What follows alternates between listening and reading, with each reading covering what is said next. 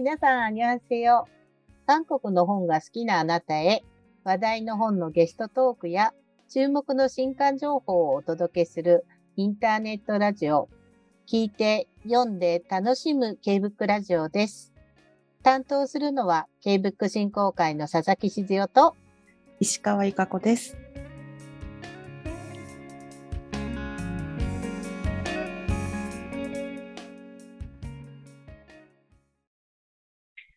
8月最初の配信となりました。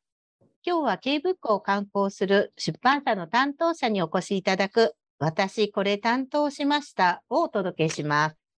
今日ゲストにお越しいただきましたのは、7月11日に夢を売る百貨店、本日も完売御礼でございますを刊行された出版社、文教社の担当編集者、一流沙織さんにお越しいただきました。一流さん、ようこそお越しくださいました。はじめまして。はじめまして。どうぞよろしくお願いいたします。はい、よろしくお願いいたします。えー、で、そうなんですよね。メールでのやり取りだけで、はい、今初めてこうして、あの、今私たちはズームでお話をさせていただきながら収録をしてるんですけれども、はじめましてですが、一流さん、あの、どう見ても若く見えるんですね。なので、入社ちなみに入社何年目ですか？あはい、えっと、私は今の文教社に入って、ちょうどこの春で3年目3年たところで、はい、まだまだあの本作りの修行中っていう感じなんですけど。そうなんですね。わ、はい、かりました。えー、けど、それでこの、ね、あの、今ご紹介したこの夢を売る百貨店、あの、こちらの本ね、昨年も本当に韓国内で人気の本だったので、ちょっとお話をじっくり伺いたいんですけれども、先にちょっとウォーミングアップのつもりで、はい、一流さんの世代だと、あの、もう身近にこう、韓国のコンテンツがいっぱいあったと思うんですけど、何かこう、覚えてるこう韓国のコンテンツ、映画でもドラマでも K-POP で何か触れたことって覚えてますか？そうですね。多分本当に一番最初の記憶は、あの小学生の時かな、冬のソナタとかに始まって、で、その後高校生に入って、こう少女時代からっていうあの人気グループが出てきて、そこでこう韓国のコンテンツ、主に音楽に触れるようになったのが最初かなという感じですかね。はい、なるほど、ちょうど10年ぐらい前ですよね。10年少し前かな。そうです、ね、高校生ぐらいって、あの、ちょうど2010年、11年ぐらいが、カラーとか少女時代とかがもう大ブームの時ですよね。はい、そうですね。ちょうどその時に修学旅行で一度韓国に行ったこともあって、そうでしたか。そうなんです。それがあの最初で、今とは多分景色も全然変わっているんだろうなと思うんですけど。へえそうだったんですね。はい、え、韓国ど、ソウルとかに行かれたんですか？そうですね。ソウルに行って、まあ、あのね、ロンドン歩いてみたりとかっていう、はい、その頃の今とまた違う活気あふれる韓国を見れたのもすごい貴重だったなと思っていて、はい。そうですね。あ、じゃあ私が初めて韓国に行ったのは私も2011年だったんですけど、そうなんですね。私すごい最初に行った時に、はい、それまで散々新大久保に行っていて、初めて韓国に行って、ミョンドンに行った時に、新大久保みたいと思ったんです。似てるんですね。あの、なんかね、あの、えっ、ー、と、コスメのお店がいっぱいあったりして、その話をすると違うからってみんなに込まれるんですけど、もうそれぐらいと、もう2010年、11年のあたりも新大久保がすごくこう韓国のもので賑わっていたなっていうのを今でも思い出します。はい。そうですね。はい。ありがとうございます。それではですね、今日お越しいただいたのは先ほどご紹介した夢あ夢を売る百貨店。本日も完売御礼でございます。ちょっと今日長いので夢を売る百貨店と呼ばせていただいてよろしいでしょうか？はい。はい。これね、昨年実は現象、韓国内でも最も話題を集めて、韓国の大型書店、巨母文庫では2021年の年間ベストセラー1位にもなったっていう作品で、あの、私がね、もう一つお仕事として、あの、やっています、チェッコリという韓国の本を専門に売っているお店の方でも、非常に、あの、注文があって販売してきた作品だったんですけれども、ちょうど本を発売して約1ヶ月近く経って、反響はまずどうでしたか？えっと、そうですね、SNS に感想を上げ上げてくださっている方もたくさんいらして、すべて本当に嬉しく拝見しています。あのファンタジーの作品なので、不思議な世界観がとても楽しいとか、癒される、あとエピソードに共感するっていう声だとか、あとはもう韓国でずっと本当に人気の作品でしたので、アイドルの誰々が読んでいた本がようやく日本語で読める嬉しいとか、これ待ってたっていう反応、すごく温かい反応をいただいていて、はい、とても嬉しく拝見しています。そうですか。いや、本当に多分、あのね、えっ、ー、と、韓国、今は本当に韓国で人気があるものとかっていうのを、SNS を通じて皆さん、もう、どんどん随時情報を受け取ってらっしゃるので、はい、この本が人気だっていうのはすごくみんなのもう目に届いて、耳に届いてると思うんですよね。だけど、はい、やはり韓国語でね、小説を読むまでの実力って、やはり、やっぱりまだ限られているところではあるから、日本語版をすごく待ってらっしゃったと思います。はい、お待たせいたしました。いえいえ、それでもすごくもう昔に比べたら本当にこうして、スピードが、あの、早くなってる気はします。人気の本が、う、ね、ん、翻訳されて出るのが。で、で、あの、文教者さんご自身は、その、今までにもイラストエッセイの翻訳を結構翻訳本を早くから手掛けていらっしゃって、キム・ウンジュさん、1センチシリーズでしたかね。ねはい、はい。あの、もう計4冊翻訳出版されてますよね。そうですね。あの、はい、そのプラス1センチシリーズ計4冊に出ているんですけど、うん、あの別の編集者が担当していたんですが、はい、もう2016年に1巻目が出て、はい、長らく人気のシリーズということで、はい。そうですよね。いや、すごい本当にずっと売れ続けてるこちらの本もすごいなと思うんですけど、今回は逆にベストセラー小説としては初めてのあの挑戦でいらっしゃいますか、社としてそうですね。はい。あの、プラス1センチシリーズの他に、こう人文系だったりと、うん、あ韓国は、韓国の本も出していたんですけど、書籍、あの文芸としては、会社としても初めてあそうでしたか。はい。うん、えで、あの、で、それをまあ、先ほどおっしゃってたように、まだ入社3年目でいらっしゃってっていうことで、担当されるようになった、もしよかったら、いきさつというか、はい、はい、教えてもらえるといいなと思うんですけど。はい。あの、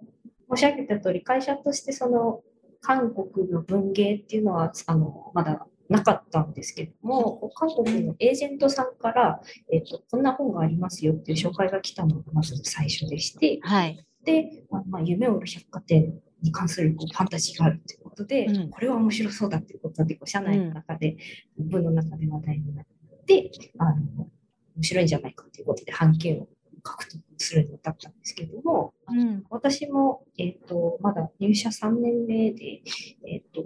前職とかでも、その英語の語学雑誌の編集だったりとか、えー、あそう。そうなんです。ね。入社後もは、えっと、英語学習のあの編集だったりとか、あとビジネス書の編集の補助に入って勉強の機会をいただくっていうような形でやっていたんですけど、まあ、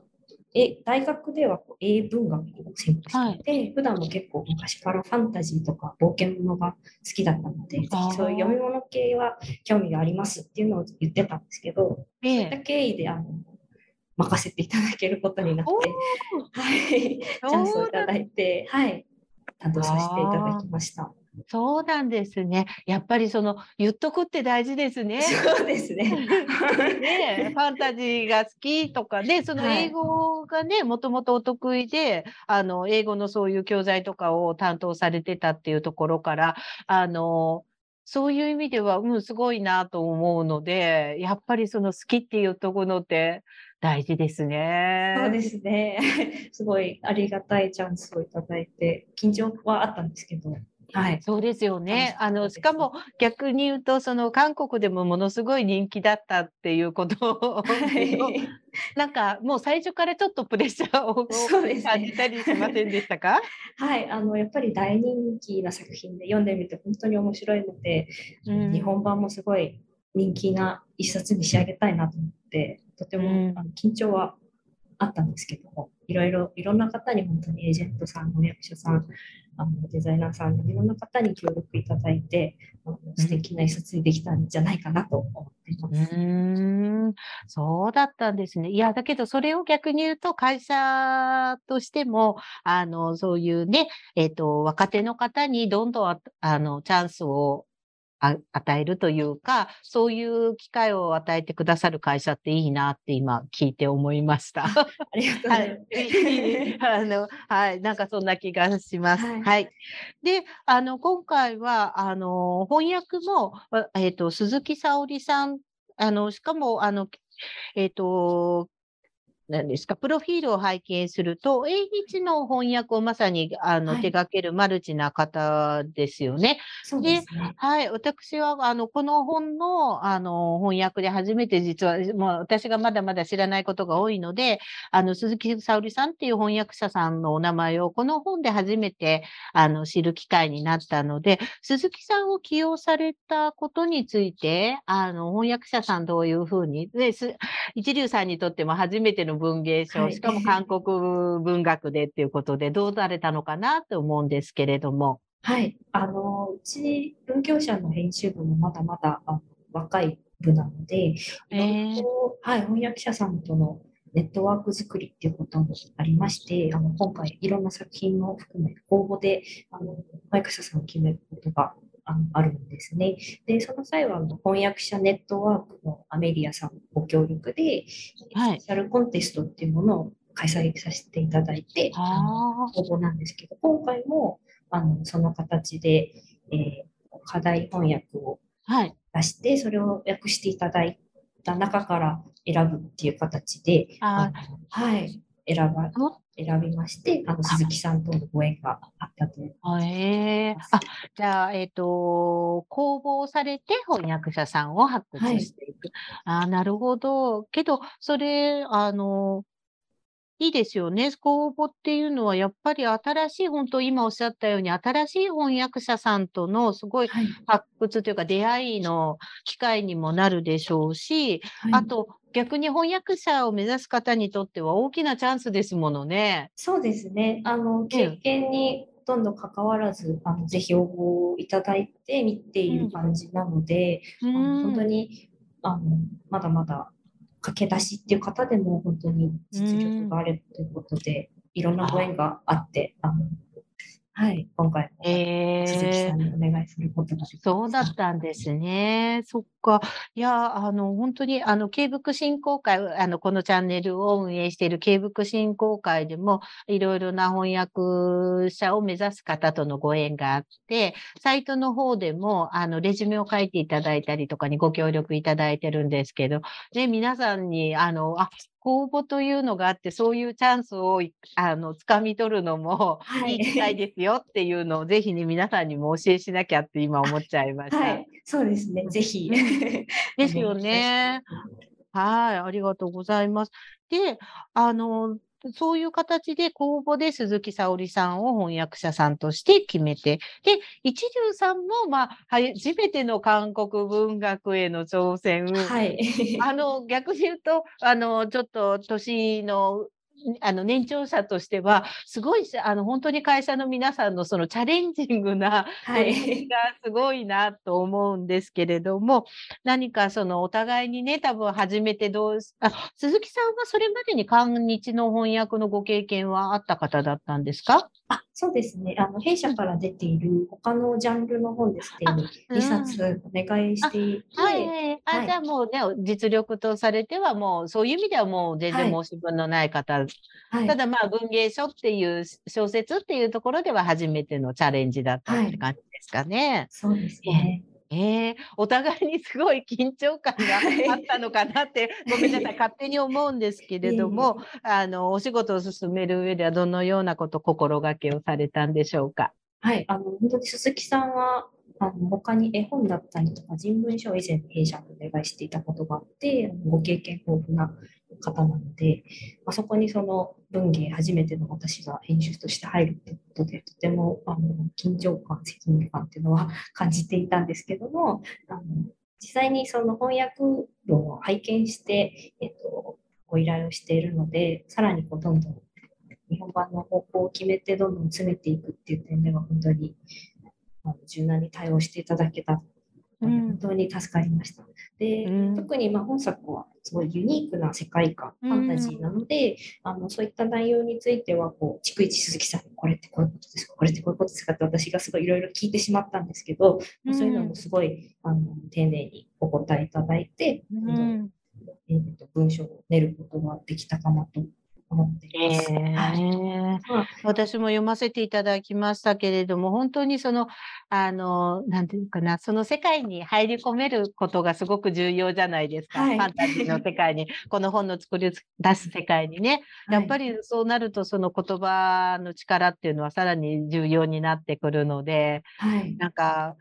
もう十分にできてたような気がします。すごい楽しめました。なんか私も本当になかなか自分で、あの、こうして、あの、韓国で話題になった作品で、じゃあそれが本当にどういうな作品だったんだろう、どういうふうに日本語になったんだろうと思わなければ、なかなか手にしなかったかもしれないので、本当に楽しめたので、これはね、あの、多くの人にあの読んでもらえるといいな今のね、このちょっとね、辛いあの時期が長く続いてる中そうでだとす、ね。ね、なんか夢の世界でね、楽しむってすごいいいなと思っちゃいました。ありがとうござい。はい。で、あの、実はね、韓国でその人気だったっていうのをご存知の方は、すごくわか、まず最初に私たちも正直言うとびっくりしたのは、あの、表紙の実はデザインがガラッと原書と変わってますよね。すごくはいポップな可愛らしい感じというんでしょうかね。はい。になっていて、最初みんなで、あの、おーっていう、おここういう感じの表紙なんだねって言って驚いたんですけど、これはこういうデザインっていうのはどういったところからはい。進められたんですか？はい。そうです。まず、あの、韓国の表紙が、この黒いはい、黒っぽい店が浮ね。かび上がっている、うんはい。あの、すごく落ち着いた感じの表紙になってきて。で、やっぱりこの本の魅力を考えたときに、この、もしかしたら自分も言って夢の中で言っているかもしれない、このドルブーと夢百貨店っていうところがやっぱりとても想像力をかき立てられるというか、うんワクワクする、あの舞台だなと思っていたので、なんかその百貨店の魅力をこう表紙でパッとこう伝わるような形にしたいなと思っていて、あのええちょっと変更しているんですけど、ええその際ちょっといろいろ検討していたのが、例えば、あの、本作すごい人気で、世界各国でも出ているんですけど、そうですね。はい。台湾版はちょっと今手元にあるはいはい。まあ、黒い表紙でこう百貨店が前面にかかっていて、あーキラキラの、はい、うん。幻想的な感じになっていたりとか、その他各国版もあのいろんな風に百貨店が再解釈されて素敵な表紙になっていたので、あの日本版もこの金箔も載っていて、はい天が正面に立っている、皆さんをお迎えしているような表紙がすごいあ楽しいんじゃないかなと思って、はい、あのうん結構お大きな並べるととても 違いが印象的なんですけど。そうですね。はい。あ翻訳書の魅力なのかなと思って。そうですね。い、や、すごくなんだか、あの、なんかがらりと、その夢を売っているデパート、百貨店っていうのが、まあ、確かにもう表紙から一目でわかるというか、はい、はいファンタジーの世界に入り込む感じが、表紙からも伝わってくる感じですもんね。そうですねなるほど。あ、そういうふうに考えた。はいで、あの、ちょっとそう、さっきも言ってた、ちょっとこう、金箔が入ってたりして、ここもちょっとはいキラキラしてるところが。そうなんです。で、あの、中身読んでいただいた後に見てみると、あ、これってあそこにできたあれかなっていうような発見もあって、うんうんすごい楽しいかなと思うので、はい手に取ってみていただけたら本当ですね。あーありがとうございます。で、このね、やっぱり作品の一番の魅力担当されて、いっぱい一番よ、一番読み込んだのは翻訳者さんと編集者さんかなと思うので、あの、この魅力をぜひね、あの、教えていただきたいんですが。はい、あの、ちょっと読んでいない方ももいらっしゃると思うので、あらすじも踏まえてなんですけど、まあ、この舞台っていうのは、夢を売る不思議なドルグと夢百貨店というところが舞台になっていて、私たちの住む世界とはちょっと違うんですけれど、どこかつながっている不思議な世界の舞台になっています。で、そこにこのいろんな思いや悩みを抱えたお客さんが訪れて、彼らのストーリーにフォーカスしていく形の連作短編集になっていて、あの著者の言葉を借りると、現実密着型ファンタジーというふうに言っているんですけども、あのそういったお客さん一人一人だったりとか、あと、夢百貨店で働いている個性豊かなメンバーたち、彼らのストーリーだったりっていうところに自分の体験をファンタジーなんですけども、重ねて共感できるっていう面白さもありますし、読み終わった後に、あの朝起きて自分が見た夢をこう何か意味があるのかなとか思いを巡らせる楽しさもあるというか、そういうあの自分に向き合う時間をくれる、すごい素敵なファンタジーだなというふうに思っていて、うんこの本は原作はあの2020年の夏に紙の書籍になっているんですけど、まあ、ちょうどそれは新型コロナの流行が始まっている、まあ、始まってすぐ混乱の最中だったのかなと思うんですけど、まあ、そういう時期もあって、やっぱり心のよりどころのような感じで多くの人のニーズにぴったりはまったっていうところもあるのかなと自分は思っていて、でまあ、やっぱりコロナの以前であってもやっぱり現代人はすごい忙しいというか、ものすごい量の情報量をすごいスピードで毎日こなしていかなきゃいけない我々にとって、眠りが何か怖いもののように感じる時もあると思うんですね。なんかベッドに入るといろいろ考えちゃうなとか、ね、寝ると明日になるのが嫌だなとか、なんかもうなんか安息すらままならないっていうようなこともあるかと思うんですけど、あのこの本の前書きで著者が、著者のイーミエさんが言っているのは、あのこの物語が皆さんの日常を少しでも明るく照らし、素敵な夢を毎晩届けることができたなら、あの私にとってこの上ない喜びですっていうことをおっしゃっていて、これが本当にこの本のメッセージなのかなと私は思っているので、あのコピーにも今夜眠るのが楽しみになる本っていうふうに 付けさせていただいて、皆さんにとって、はい、そんな存在になれる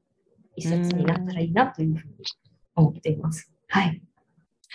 はい。それではですね、お時間がそろそろなので、えっと、ちょっと、えー先ほどのちょっと翻訳者の公募のことなどもありましたけれども、はい。あの、やっぱり翻訳を目指される方が、翻訳者を目指される方が今本当に多いので、あの、例えば文教者さんでは、翻訳者さんからの、あの、持ち込み企画、あの、こういう本、あの、いい本があるんですけどっていうようなご提案とかを受付はされてますでしょうか？はい、あの、しております。あ、のそうですか。はい、はい。あの翻訳されていないあのええ。書籍については、うん。あの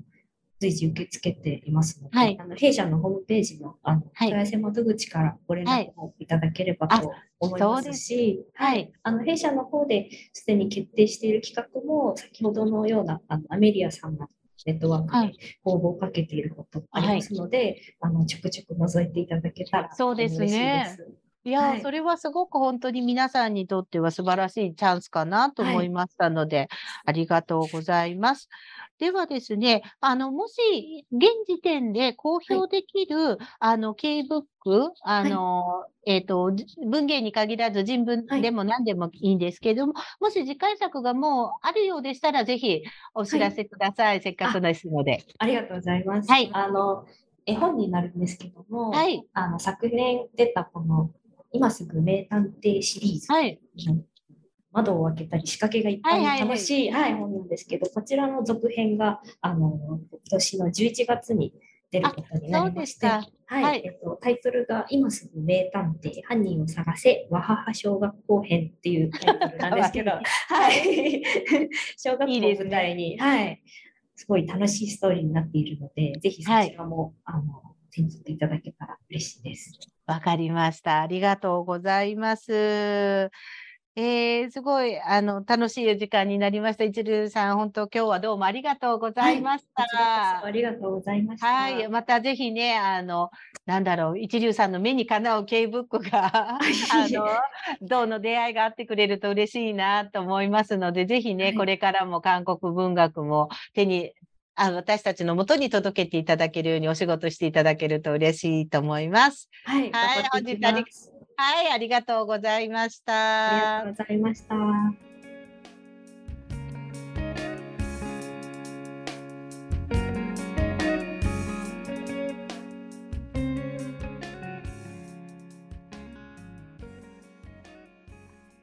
韓国内で本当にずっと1位を記録していたので、日本語版が出て早速読ませていただきました。私自身、あの、ファンタジー小説をあまり手に取る機会がなかったのですが、読んでいる間のワクワクしとワクワクした気持ちの良さになぜこの本がこれほど読まれるのか、改めて実感しました。一流さんの手掛けるこれからの本も楽しみにしています。それでは今週の新刊情報、石川さんよろしくお願いします。はい。えー、1冊目は、千曲書房から8月8日に刊行される韓国の変化、日本の選択、外交官が見た日韓のズレです。こちらは道上久志著です。長きにわたり韓国に駐在し、現地情報をよく知る外交官が韓国市民の本音や日本観を冷静に分析した一冊です。続いて2冊目は、正当社から8月8日に刊行される漫画でわかる初めての韓国語、推しが韓国でデビューすることになりました。です。こちらは、チョ・ヒチョル監修、サキカオルイラストです。日本でオーディションを勝ち抜き、デビューを果たした5人組男性アイドルグループが韓国デビューを目指し、韓国語を学んでいく中で少しずつ成長していく物語です。推しメンを応援しながら一緒に韓国語を勉強できる一冊です。続いて3冊目は、川出処方新社から8月8日に刊行されるあなたのことが知りたくてです。こちらは、チョ・ナムジュ、松田青子、デュナ、西加奈子、ハンガン、深緑の脇、イ・ラン、小山田博子、パク・ミンギュ、高山羽子、パク・ソルメ、星野智之、著。です。日韓の人気作家総勢12名が特別寄稿した豪華な短編集です。続いて4冊目は、角川から8月10日に刊行される初めてのハングル入門帳です。こちらは雪川著です。シリーズ累計6万部の大人気ブロガーの著者がハングルの基本をみっちり紹介する一冊です。韓国にまつわる文化も掲載されているため、より韓国熱が高まること間違いなしです。ありがとうございます。今回もまたバラエティ豊かですね。本当に。やっぱり今、韓国語のあの学ぶ人が多いせいかに、えっ、と、ハングルのね、本とか、そうですもねう。たくさん次々と出ているのが特徴でしょうか。そして、この川出処方新社さんの確かに日韓の豪華ないやとても豪華ですよね。豪華ですよね。これはぜひね、チェックしなきゃいけないなと思いました。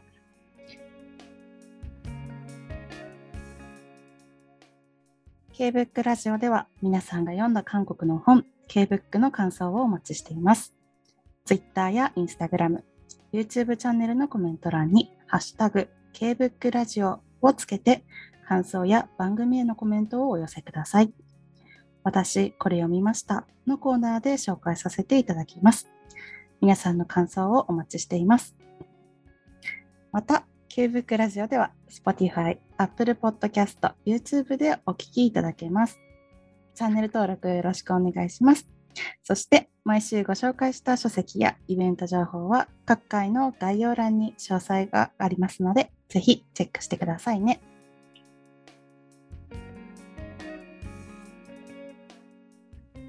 本日の放送はこれでおしまいです。皆さん気になる本はありましたか？ぜひお近くの本屋さんに足を運んでみてください。全国で猛暑日が続いています。どうぞ皆さん体調を崩さぬよう水分、塩分補給にお気をつけください。そして本の補給もぜひどうぞ。それでは来週金曜日にまたお会いしましょう。アンニョン。アンニョン